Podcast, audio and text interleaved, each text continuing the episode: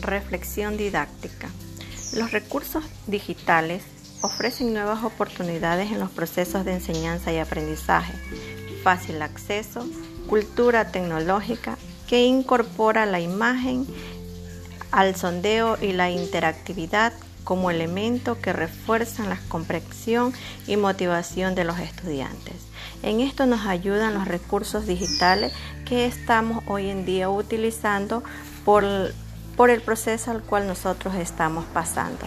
Entonces son nueva era, nuevos comienzos que nosotros estamos haciendo para ofrecer a la educación y poder hacer una buena reflexión en cuestión de enseñanza y aprendizaje.